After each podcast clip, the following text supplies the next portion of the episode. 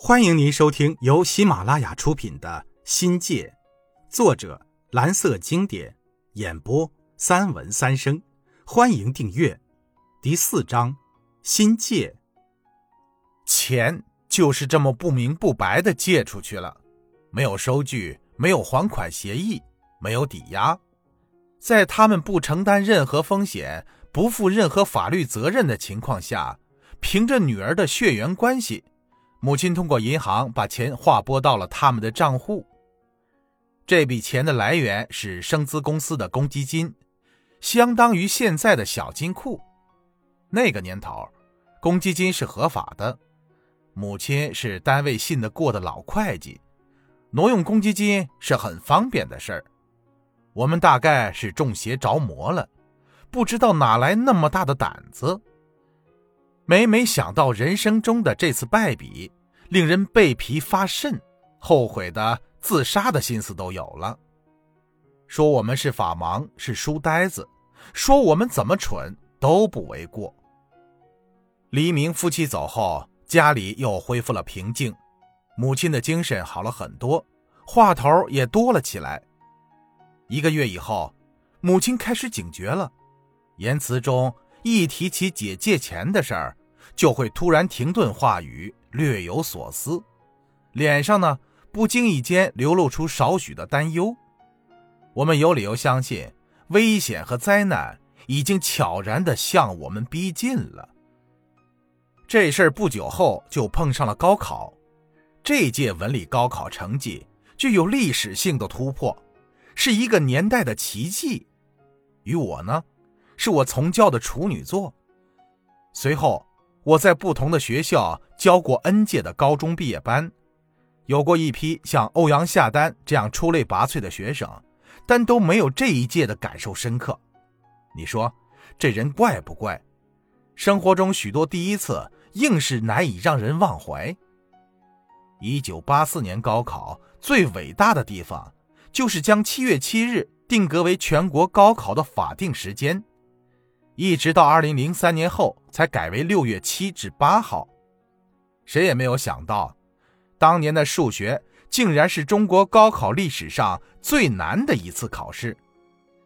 那年理科总分为六百九十分，其中语数一百二十分，英物化各一百分，理科还要考政治为一百分，也是史无前例的了。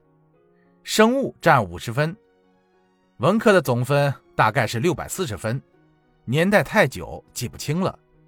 本科的重点线是各省自己划定的，广西的重点线好像在四百二十分左右。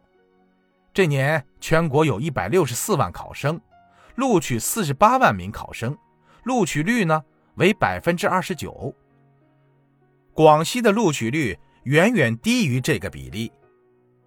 一九八四年贯中的高考。以五八五九班为主力，在主力班中呢，又以第二军团的学生为主，共有二十多名学生考上了后来被命名为“九八五”和“二幺幺”工程的重点大学。陈刚成是灌阳有史以来的第一个清华生，文学权的人大，范明巡的复旦，高德胜的华东师大，现在想起来都还是令人自豪的事儿。还有一大批本科生、中专生，如今成了社会的栋梁。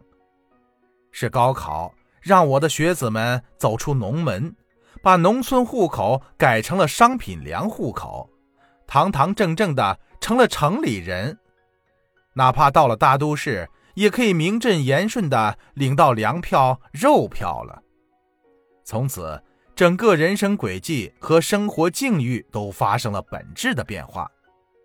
如今呢，我学生的孩子们该叫我师爷了，因为他们的儿女们大都踏入大学，有的也已经成家立业了。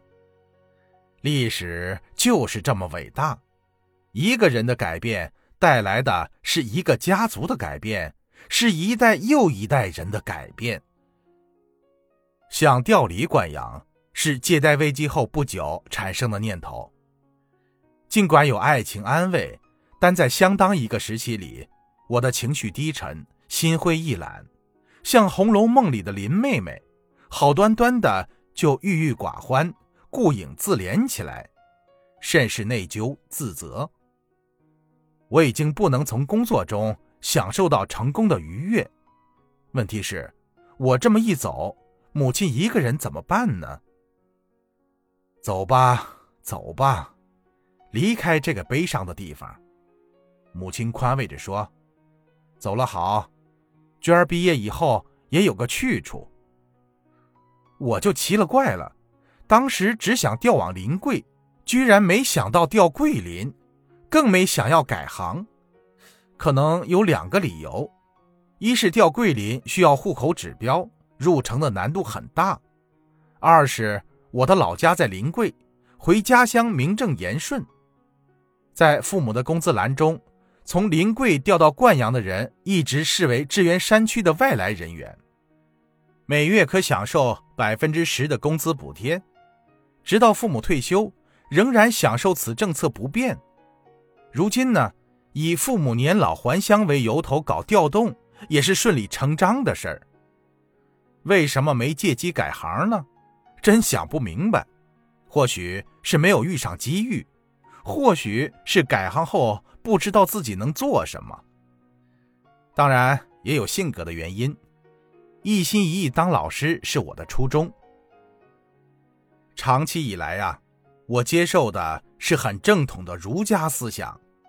礼仪、规矩、平和是他的核心内容，缺心眼儿、假正经是他的致命弱点。说灌阳这个小县城，什么交通闭塞、信息不通、物流滞后，越来越暴露出他的先天不足，这些只能视为借口罢了。单说要改行也行，也试过。当时从报上得知，广州、深圳以及四川的攀枝花正在开发，急需人才。联系过后没有回音，也就死心了。其他地方没有门路，只好乖乖的干老本行。最后选定临桂中学，是自荐还是找人帮忙，记不起来了。临桂教育局倒是很痛快，一封商调函过来，我的调动。就算正式启动了，听众朋友，本集已播讲完毕，感谢您的收听，精彩继续。